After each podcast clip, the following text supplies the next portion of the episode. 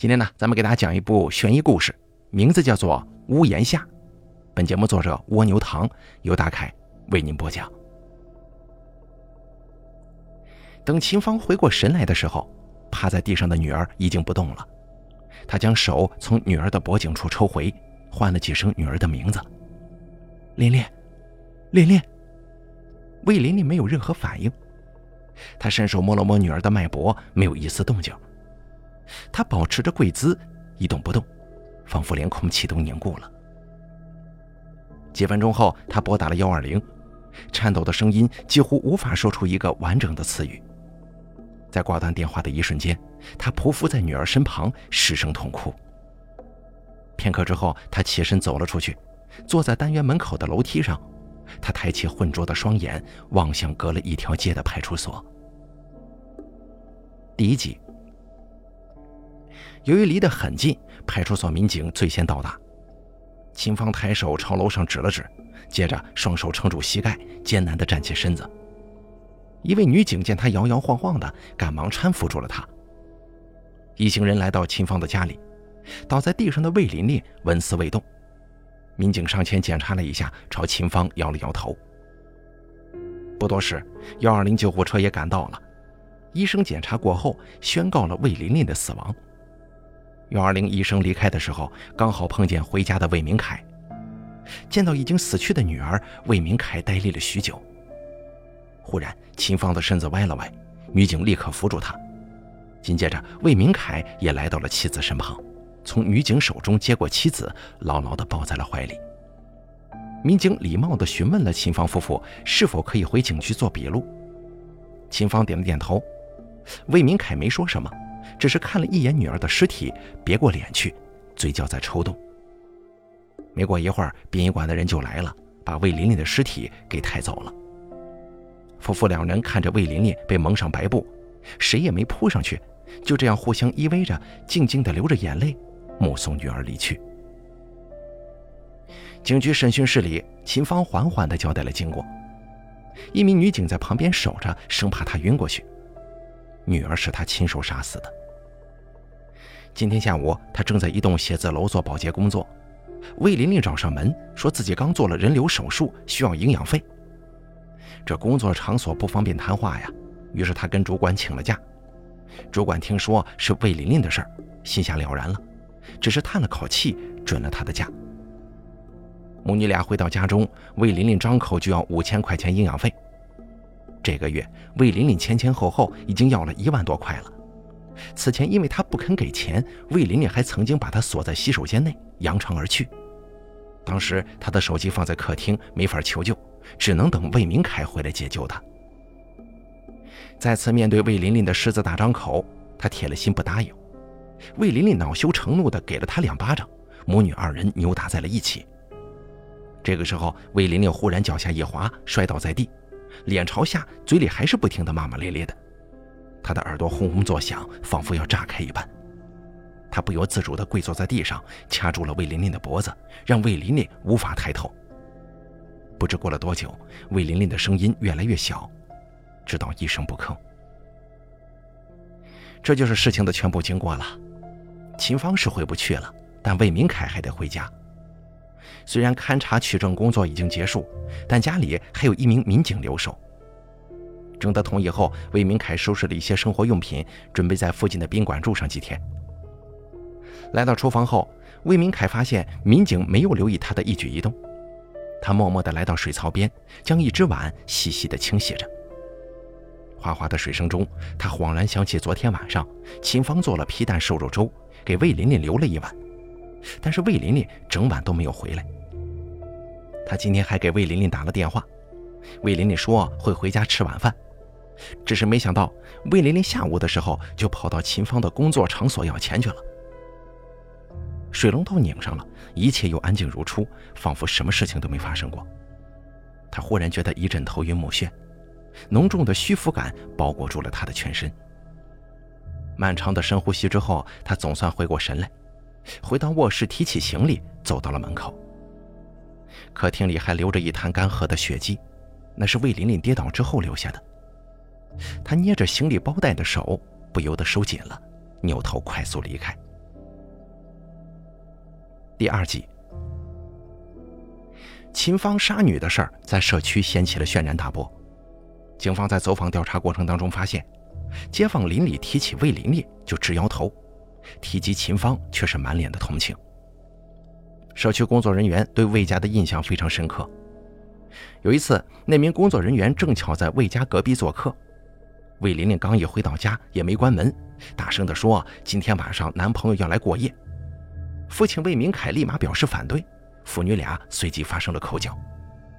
当时魏玲玲抄起桌上的水杯就朝父亲砸，见没砸中，就直接上手推搡。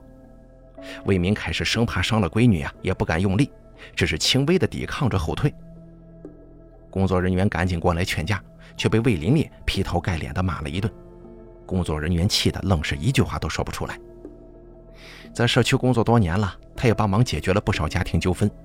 可是从来没有像现在一样被人指着鼻子骂了祖宗十八代。魏琳琳的劣迹渐渐传开，魏家也早就没秘密了。魏琳琳自己没工作，靠着啃老混日子，每天变着法的跟秦芳要钱，甚至说自己得了严重的妇科病，需要很多钱治疗。秦芳如果敢提出质疑，魏琳琳要么就发疯怒骂，要么就拿水果刀自残。秦芳吓得不轻，每回都妥协。魏明凯面对魏琳琳，那更是手足无措，总觉得自己是个大男人，说话稍微重一点或者下手重一点，就会伤到女儿。有几次，他实在看不过魏琳琳骂秦芳，扬起手作势要打，结果魏琳琳直接冲到他的面前，拍了拍脑袋说：“来，你朝这儿打，你打死我得了。”他的拳头迟迟落不下去，只得咽下这口气。他平日工作繁忙，疏于照顾女儿。心中也总有一些愧疚感。到底魏玲玲为什么会成长成这样？夫妇俩谁也想不明白。两口子都是出生在农村的，成年后来县城务工。魏明凯在工厂上班，秦芳在女儿出生之后的几年专心在家带孩子。等到魏玲玲上了小学，他才出来打的零工。两个人就这么一个宝贝闺女，听人说女儿一定要富养。他们在自己的能力范围之内，为女儿提供了最好的生活条件。小学的时候，魏琳琳参加了学校的舞蹈班。由于不需要统一演出服，女孩子们总是穿着自己最漂亮的小裙子去上课。而魏琳琳的裙子很是朴素，每次去上课总是抬不起头来。秦芳心疼女儿啊，咬了咬牙，花掉攒了很久准备买护肤品的钱，给闺女买了靓丽的小裙子。魏琳琳过生日。秦芳也是照着她同学过生日的规格，在家里办了聚会，订了双层奶油蛋糕，请了魏琳琳最要好的同学来为她庆生。秦芳觉得自己已经做得很好了，可女儿还是不满足。上了中学之后，魏琳琳对夫妇俩的要求那是变本加厉。同学有豪车接送，她也要求家里购买豪车；最好的小姐妹上了国际学校，她也要求转去国际学校。可两个人都是工薪阶层，哪有能力满足闺女这些要求呢？魏明凯为了女儿能满意，几乎全部的时间都奉献给了工作，但怎奈能力有限，再怎么努力也不可能大富大贵。魏玲玲高考失利之后，能申请的大学都比朋友的差，他觉得太丢脸了，索性在家躺平，整日无所事事。秦芳劝魏琳琳找个工作吧。魏琳琳反过来要求父母帮她找一份稳定、薪资高的工作，她不想太累，但工资得满足她的生活需要才行。可两口子哪有这种人脉和资源呢？为此事，经常被女儿埋怨没本事，耽误了自己的发展。两个人自知能提供的条件比不上女儿那些同学，面对女儿的指责，也只能把苦水往肚子里吞。长到二十岁的魏琳琳俨然是一个嚣张跋扈、人见人厌的角色。对此，秦芳和魏明凯是毫无办法，哪怕管教一点，魏琳琳都会激烈反抗，殴打起父母来也是毫不手软。了解到这些，办案人员不禁对秦芳生出了一丝惋惜。开庭之前，社区也自发为秦芳写了一封求情信。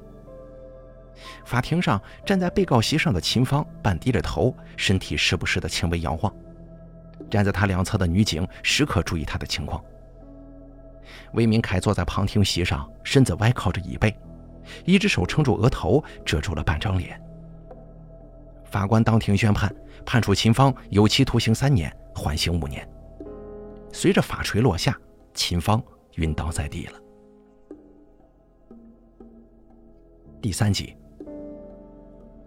回到家中，秦芳注意到家里已经被打扫过了，连地板都擦拭得干干净净。但是他的目光扫过地板的时候，脑海中仍旧能够闪现出血迹斑斑的影像。家里干净整洁安静，没有女儿的声音，但是她的气息还在，蜷缩在地板上、沙发上、厨房里。要不，咱们先回乡下老家吧？魏明凯试探着问。可秦芳摇了摇头，兀自走进卧室，坐在床边，一言不发。从那以后，秦芳每天坐在家里不同的位置上，一坐就是一整天。晚上，秦芳侧着身子，背对着魏明凯，一整夜合不了眼。有时候，他似乎看见了一道黑影一闪而过，他觉得那是女儿，也许是舍不得走，也许是要索她的命啊。魏明凯其实也睡不着，他何尝不是闭上眼就看见女儿站在他面前，指着他的鼻子骂：“都怪你没本事！”但是日子还得一天天过嘛。魏明凯向单位请了假，每天照料秦芳的饮食起居。秦芳本身就有高血压，现在受到这样的打击，身子是一天比一天弱。魏明凯总是安慰她：“行了，别太自责了，那不是你的错。”但是这些话入不了秦芳的心，他觉得自己的身体很快就会垮掉，不久之后他就能当面向女儿道歉了。可是，在某一天下午。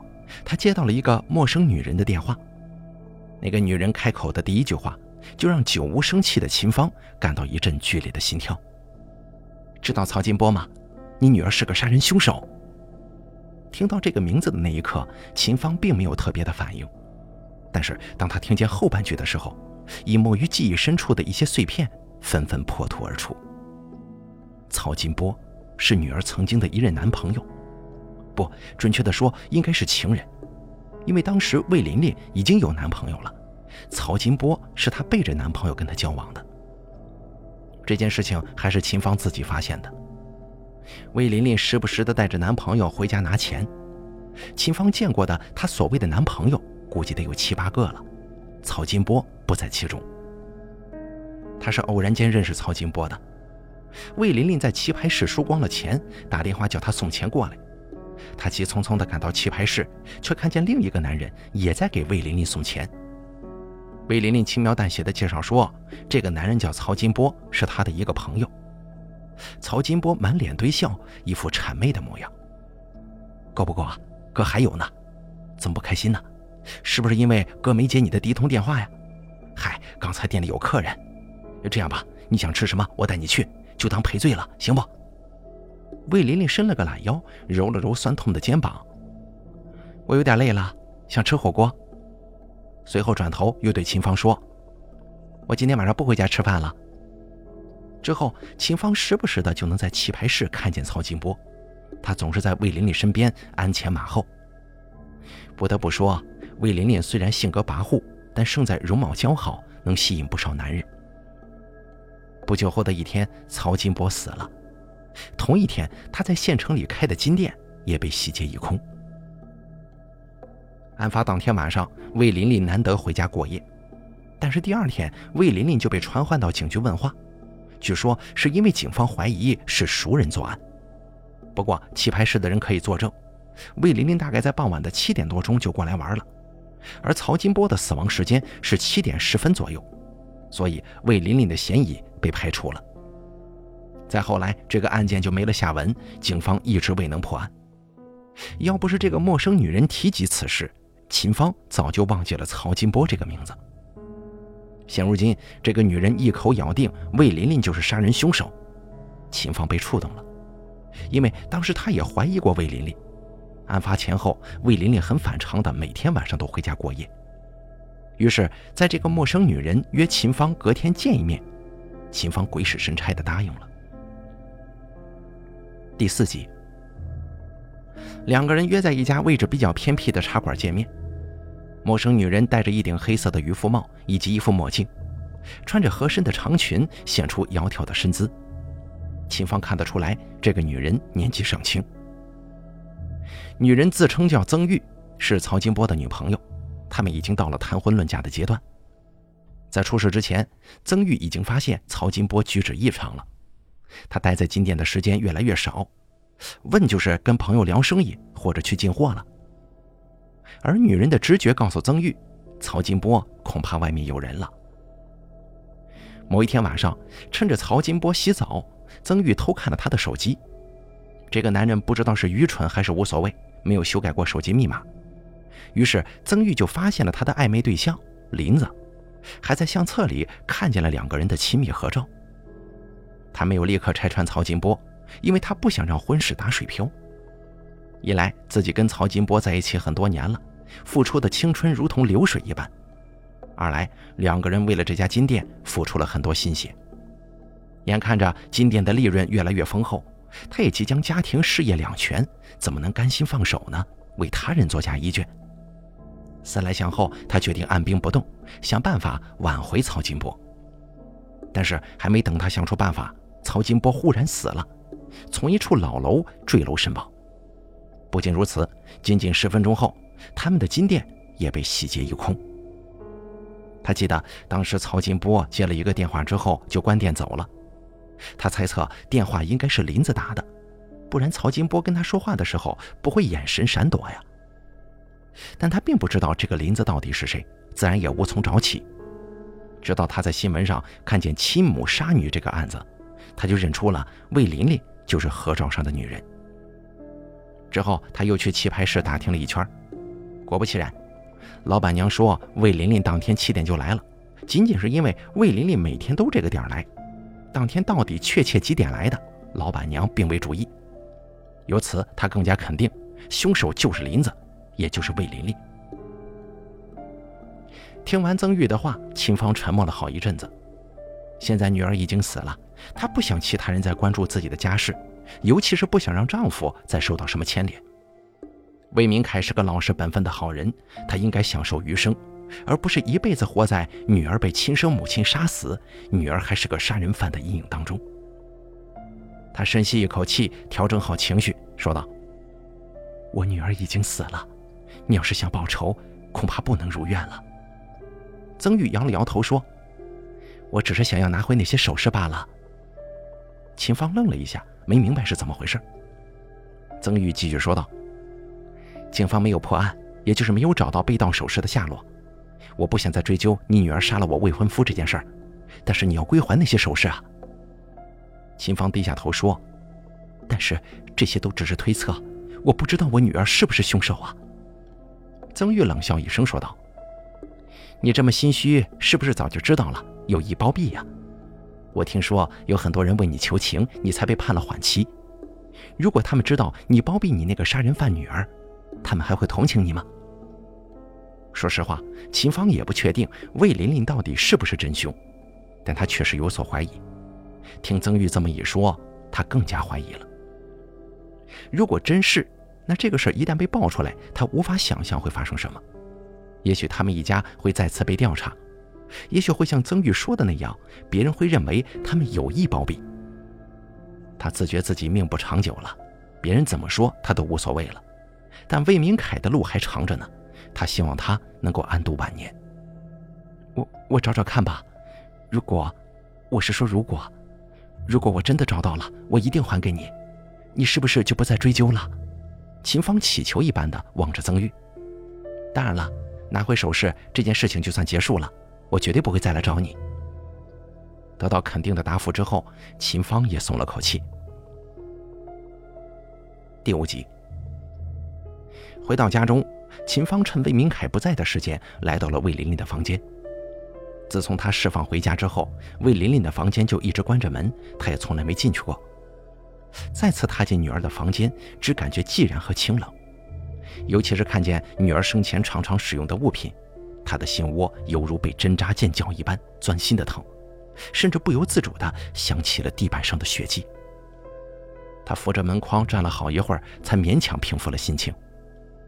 为了老魏，我必须完成这件事情。他在心中不停地对自己说。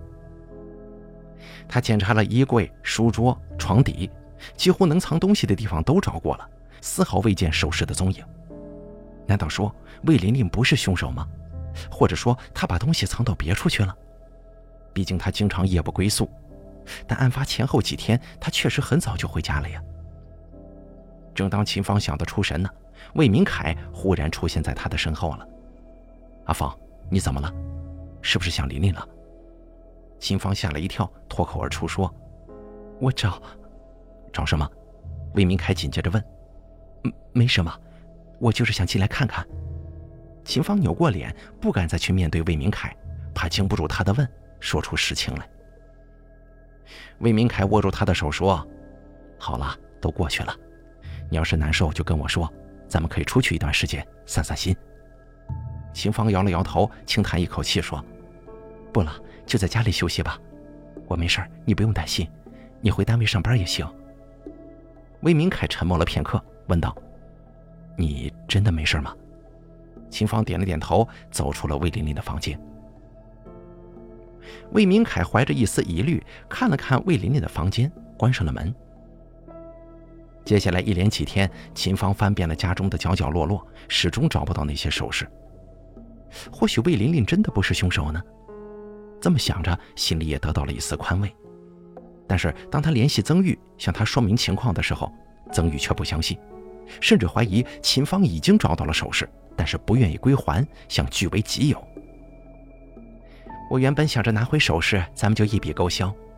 既然你不愿意还给我，那行，等着所有人知道你女儿是杀人凶手吧。”曾玉恶狠狠地说道。“我是真的没找到，可能我女儿不是真凶呢。”话还没说完，曾玉就挂了电话，只留下嘟嘟的忙音，让秦芳心中发慌。曾玉要做什么？去曝光吗？但他没证据啊！可万一警察再去调查，发现琳琳真的是凶手，那该怎么办呢？秦芳坐立难安，他朝着最坏的结果去想，那就是魏琳琳被证实的确是杀人凶手，他们不但会被口诛笔伐，受害人曹金波的家人也是万万不会放过他们的。而魏明凯将彻底沦为杀人犯的丈夫、杀人犯的父亲。顶着这样的身份，他下辈子该怎么过呀？可他也毫无办法，只能等着，看老天爷这一次给他落下什么样的灾难。第六集，一天后，邻居敲响了魏家的门。亲姐、魏哥，你们都在呢。那个。邻居的表情十分别扭，犹豫了一下，说道：“我给你们发个链接啊。”听到这儿，秦芳的心跳停了一拍，预感到灾难即将降临。邻居给魏明凯的微信发了一个链接，魏明凯点开之后是一个新闻报道的视频，在画面当中，曾玉对着媒体哭诉道：“魏琳琳肯定是杀人凶手，但是我没有实质性证据，你们帮帮我吧。”那些被盗的首饰是我跟未婚夫的心血，说不定啊是被他们家人私吞了。秦芳的呼吸越发困难了，不由得捂住了发闷的胸口。视频的结尾，曾玉带着媒体去了派出所，同行的记者表示会持续跟进报道，第一时间公布进展。视频画面静止之后，秦芳靠在了魏明凯的肩膀上，几乎昏厥过去。是不是不舒服啊？咱们去医院。魏明凯紧张地扶着秦芳，秦芳无力地摆了摆手，说：“我还撑得住，警察应该很快就会来。”魏明凯神色复杂，他咬着牙一言不发，只是牢牢地扶住妻子。正如秦芳所料，警方带着搜查令来了，两口子坐在客厅沙发上，默然相对。秦芳靠着魏明凯，闭上了眼睛。魏明凯能够感觉到秦芳的身体在微微颤抖。他握住妻子的手，用力的捏了捏。大约过了一个小时吧，警察聚集到了魏琳琳的房间。他们站在窗台前，其中一名警察戴着白手套，从一个花盆的泥土当中小心翼翼地取出了一包东西。打开漱口之后，金灿灿的首饰顿时就露出来了。警方随即收拾了赃物，离开之前嘱咐夫妇二人随时等待传唤。魏明凯从警方那儿知悉了案件的大概情况，他跟秦芳的感觉一样，魏琳琳杀人越货几乎是板上钉钉了。因为魏琳琳干得出这种事儿，这是他们对自己女儿的共识。深夜时分，两个人辗转反侧，但也相顾无言。他们不知道接下来会发生什么，以后的日子该要怎么过。秦芳来到阳台处，县城的夜晚非常安静，家家户户睡得早，路上只剩下稀疏的路灯，为偶尔的夜路人提供一束光亮。但是秦芳看不到未来日子的那一丝丝的光芒。他随手又打开那个新闻报道的链接，后续报道已经更新了。记者一脸严肃，称警方似乎在魏家带走了关键性证据。评论区一片哗然，有网友提出质疑说：“那个凶手的母亲知道吗？会不会是母亲知道，所以故意杀女，大义灭亲呢？”也有网友评论说：“母亲杀人，女儿也杀人，说不定啊，上梁不正下梁歪。他女儿不知道在家中受到了什么样的教育呢？”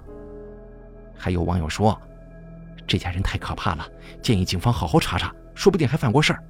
那个父亲一直默不作声，估计更变态。他也想到过这种情况，但是亲眼所见的时候，仍旧感觉到喘不上气来。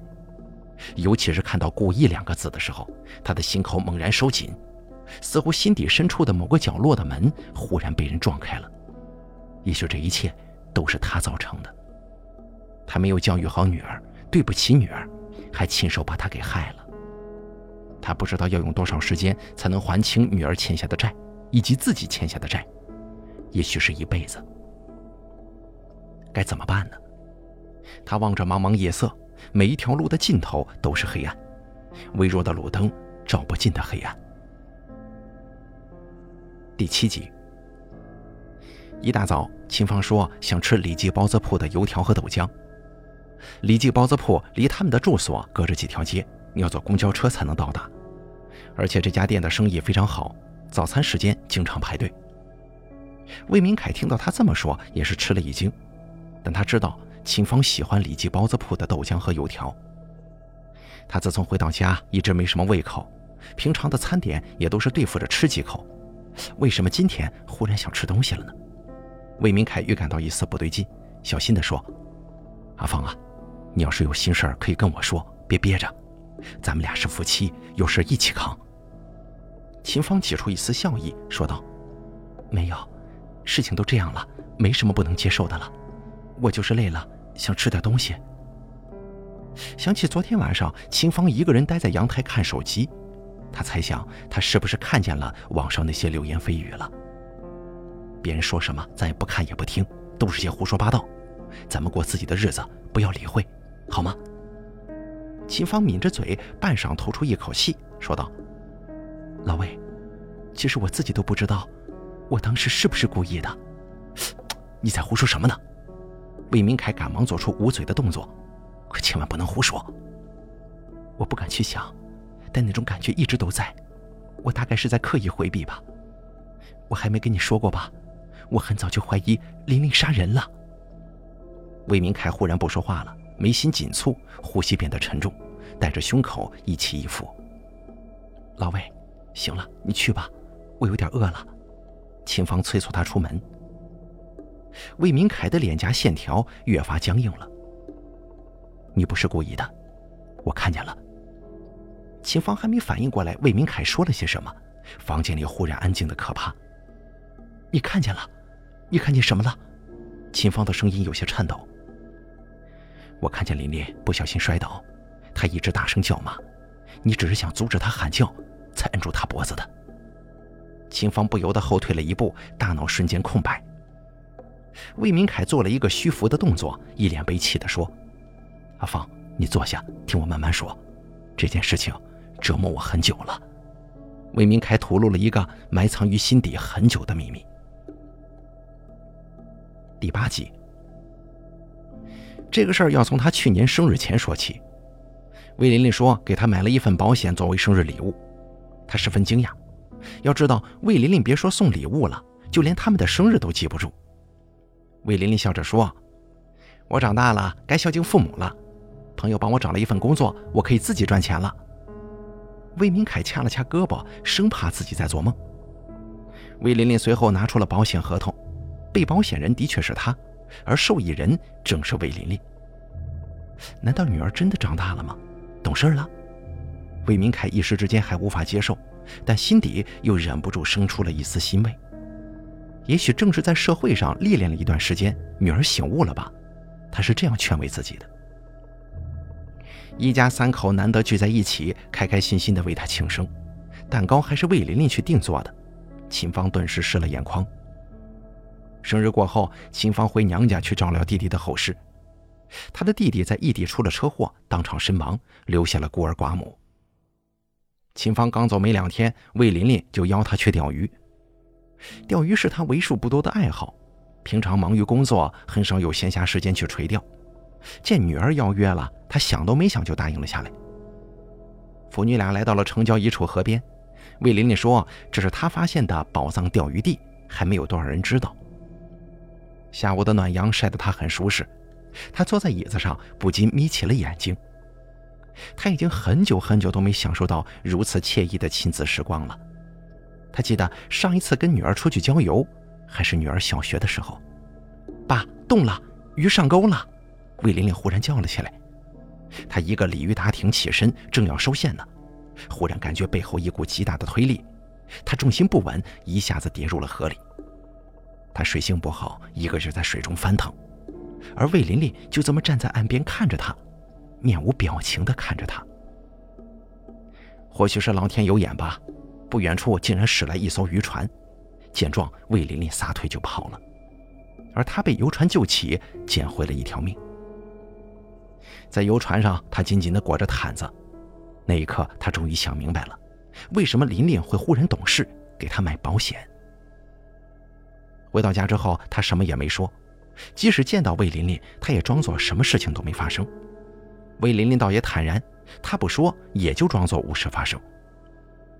尽管寒了心，他还是不忍心告发亲生女儿啊，他也不打算把这个事儿告诉给秦芳，他不想妻子为此而困扰。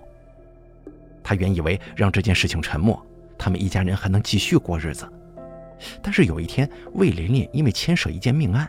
被传唤到警局问话了，他开始明白，魏琳琳的恶行不会停止。第九集，到底是什么时候，他动了让女儿从这个世界上消失的念头？魏明凯也说不上来。看着魏琳琳仍旧我行我素、肆意妄为，如同看着一架失控的马车横冲直撞，不知道会伤及多少人呢？下一次他会把罪恶的手伸向他的母亲吗？魏明凯不敢再想了。那些天，他夜夜无法安睡，那个念头也始终挥之不去。他甚至想好了，他会跟女儿一起离开，这样的话，秦芳就了无牵挂了，还有机会开始新的人生吗？想了很久，他终于下定决心。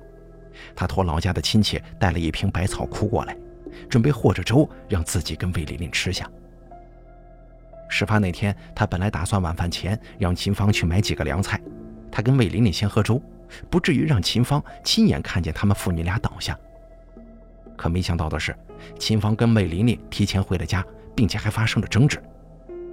当时的他正在厨房将百草枯倒入了熬好的粥里，见母女俩回来，他手一抖，差点摔了瓶子。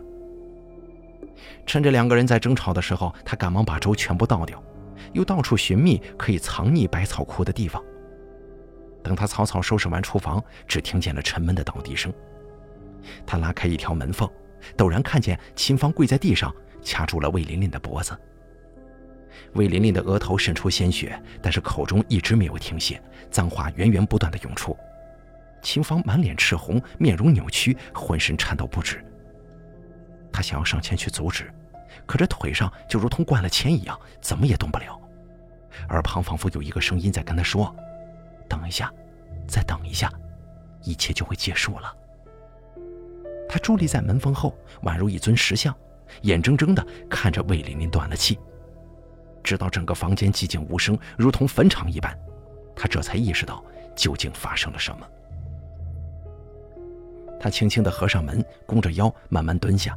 心跳从开始的狂乱到现在几乎感受不到跳动。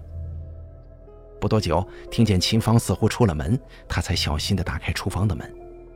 客厅里只剩下趴在地上一动不动的魏琳琳。他背对着墙，脚步不由得绕开魏琳琳的尸体。在靠近大门的时候，他还是忍不住看了一眼女儿。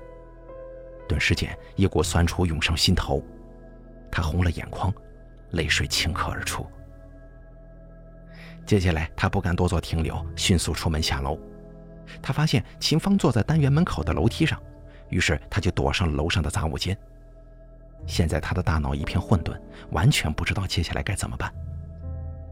过了一会儿，楼下响起了杂乱的脚步声，他猜测应该是警察或者救护人员。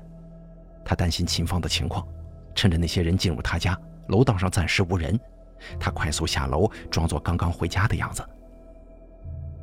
这就是深埋在魏明凯心中，日日夜夜折磨着他的全部秘密了。随着魏明凯的讲述，秦芳逐渐从最初的震惊和不解当中平静下来。他理解魏明凯，也感同身受。也许在他掐住魏琳琳的时候，心里也有过一丝那样的念头。但这些都不重要了，因为魏琳琳已经离世，不论他如何痛苦和悔恨，都不能改变什么。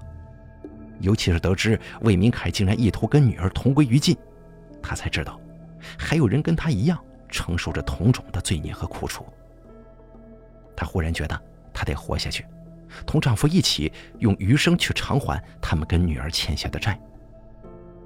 夫妻二人泪光闪动，虽然没再多说一句，但都从彼此的目光里读懂了一些什么。他们依偎在一起，如同女儿的尸体被抬走的时候一样，静静地等待法律的宣判。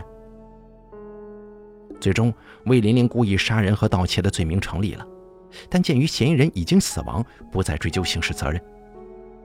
为了给女儿赎罪，秦芳和魏明凯卖掉了房子，将全部卖房款给了曹家。